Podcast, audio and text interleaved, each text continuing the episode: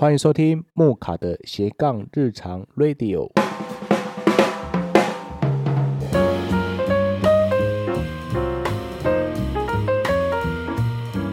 奇怪了，那个开场的时候有一点点大舌头了一下。OK，那今天这一集呢，跟大家来聊的呢是有关于咖啡的主题。不晓得各位你在上班以前会不会冲一杯挂耳的咖啡，来让自己进入好工作的状态呢？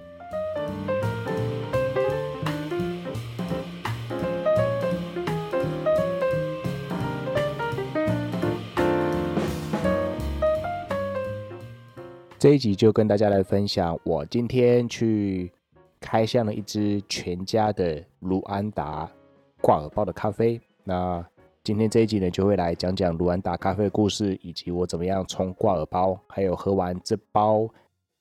咖啡的后的感觉，跟大家来分享喽。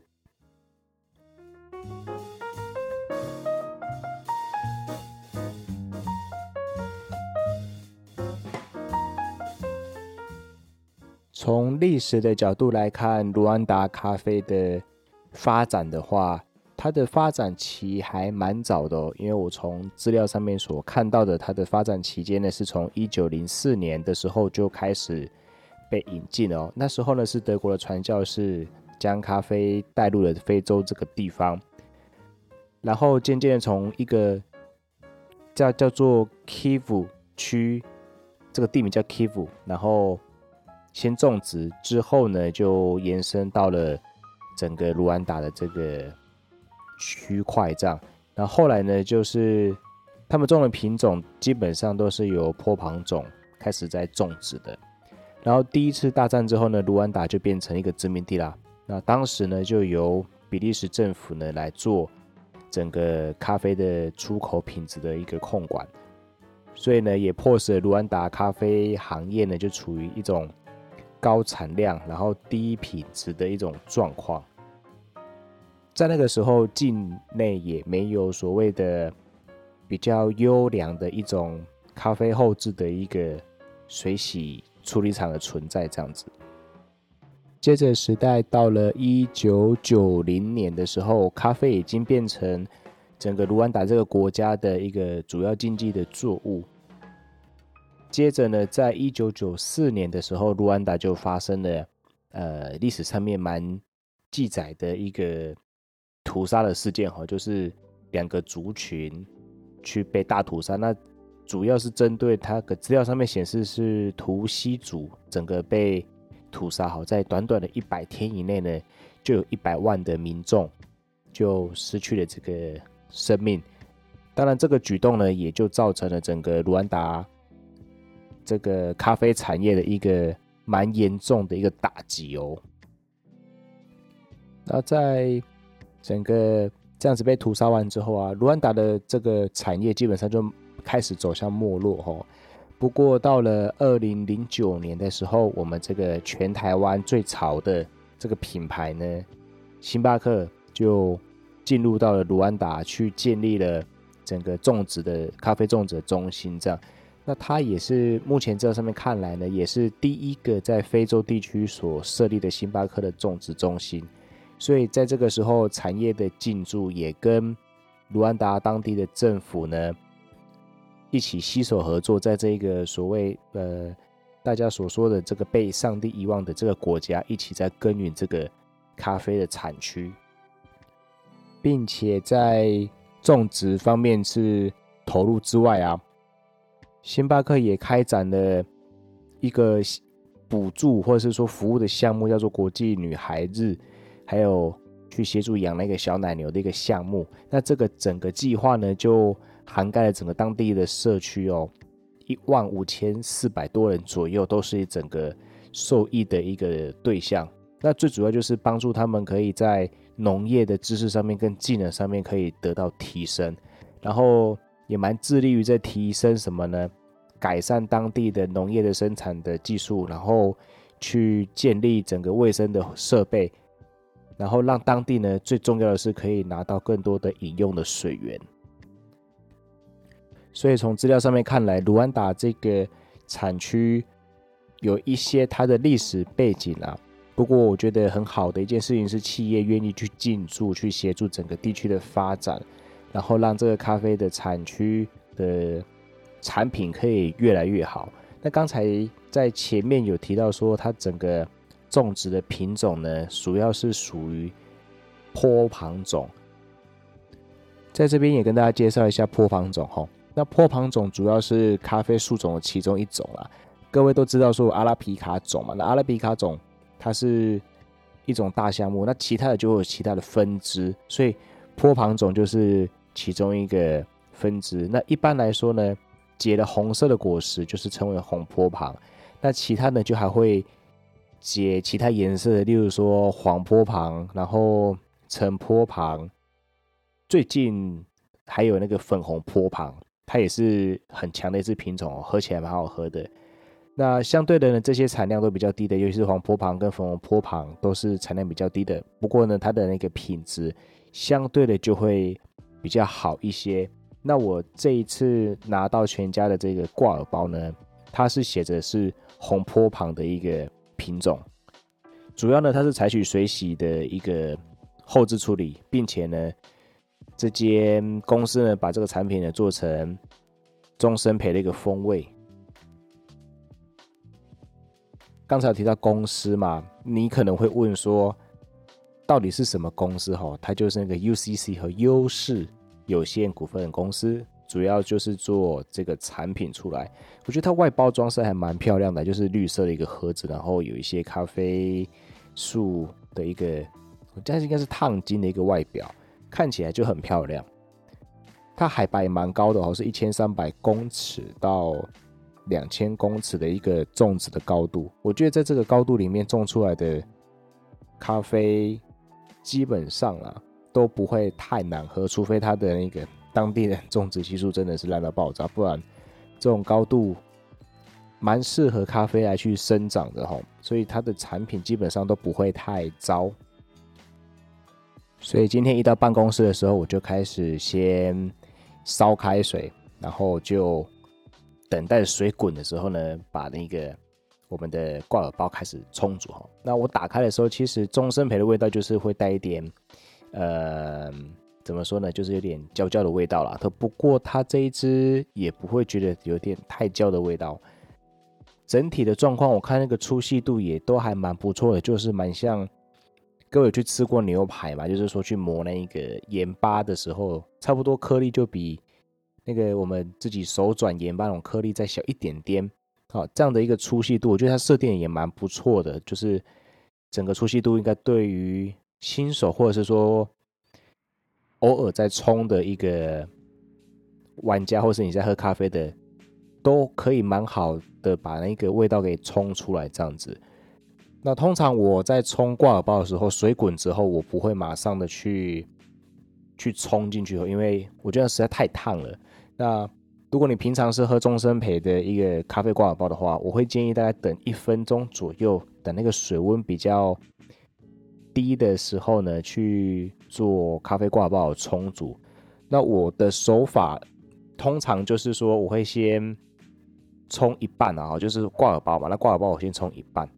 先唤醒它，好，用水跟那个咖啡粉先去，这个说法叫闷蒸啊，好，就是让咖啡先吸一点水这样。然后第二次注水的时候呢，我会全部冲到最上面，等它流干之后，我会再冲第二次。然后也是等它流干之后，我会再加最后一次水。那最后一次水我加进去的时候呢，就只会加一半了，因为避免我觉得有时候冲太多的时候，反而味道会水掉，哈，就是会觉得水感比较重，就水水的，喝不到那个咖啡的味道。不过如果听众你是喜欢比较水一点点的哈，其实在最后一次冲水的时候，注水的时候是可以再把那个在。第三次，哎、对，第四次注水的时候是可以再注到全满的，然后让它流完之后呢，就可以把挂耳包拿走，就可以享用你的咖啡了。那在一般来说，就是种在这样的高海拔的坡旁种，它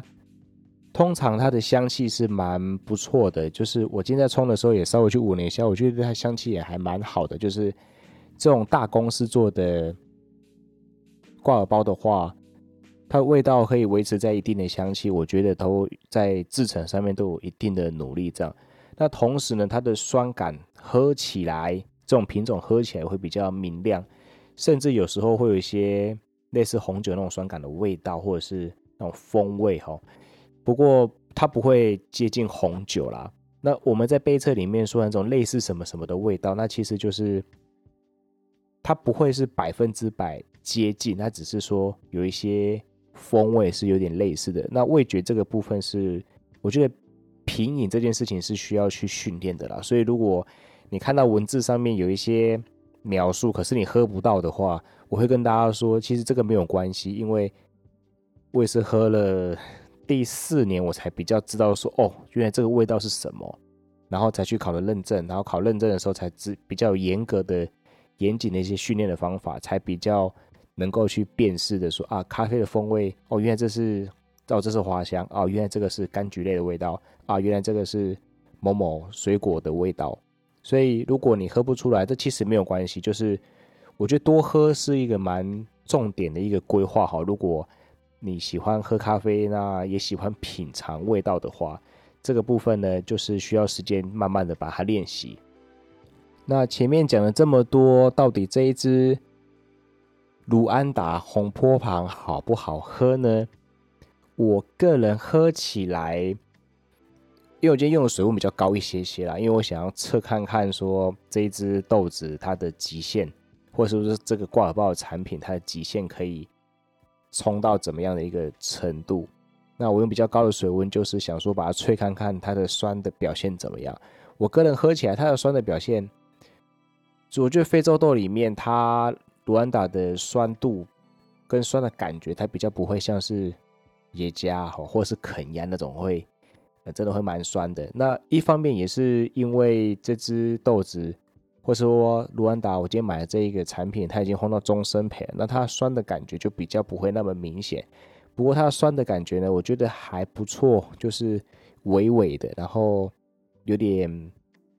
让你觉得说，哎，它它这个酸是还能够接受的，不会说酸到会嘎铃顺哦发抖这样子。那我自己喝起来第一口有一些红糖的味道，那再来呢就会有那种柑橘类的香气。然后凉一点的时候，我再去喝的时候，其实那个焦糖味的味道就会比较明显的有一些感觉哈。那再来呢，它的那个柑橘的味道会让我想到一个橘子工坊吗，那个洗洁剂的那种柑橘类的香气哈。我觉得当然不是喝洗洁剂的感觉啦哈，就是说用一个柑橘类的香气来形容给大家。如果这个形容不好的话呢，就请你。可以 IG 私讯我，或者是 Apple Podcast 上面跟我说，嗯，我应该可以用其他的方式形容。不过最主要我还是讲的是那个柑橘类的香气哈，它就我觉得蛮舒服的，它也不会太突出，但是它也不会闷不作声的跟你说，哎，我就是个柑橘味，然后你应该知道我是柑橘味这样子。哦，我觉得它的柑橘味的展现，它不会让你认不出来了。那再来呢，我觉得比较特别的是它的尾韵有一点点坚果，然后它有一些巧克力的风味在这当中。那我想，因为烘到中深焙的，基本上这两个表现中深焙的时候，基本上都会跑出来了。所以我觉得这一支产品呢，我买的时候它其实是买下去，它是两个挂耳包了。那我记得它很像是我买的时候有打折吧，很像。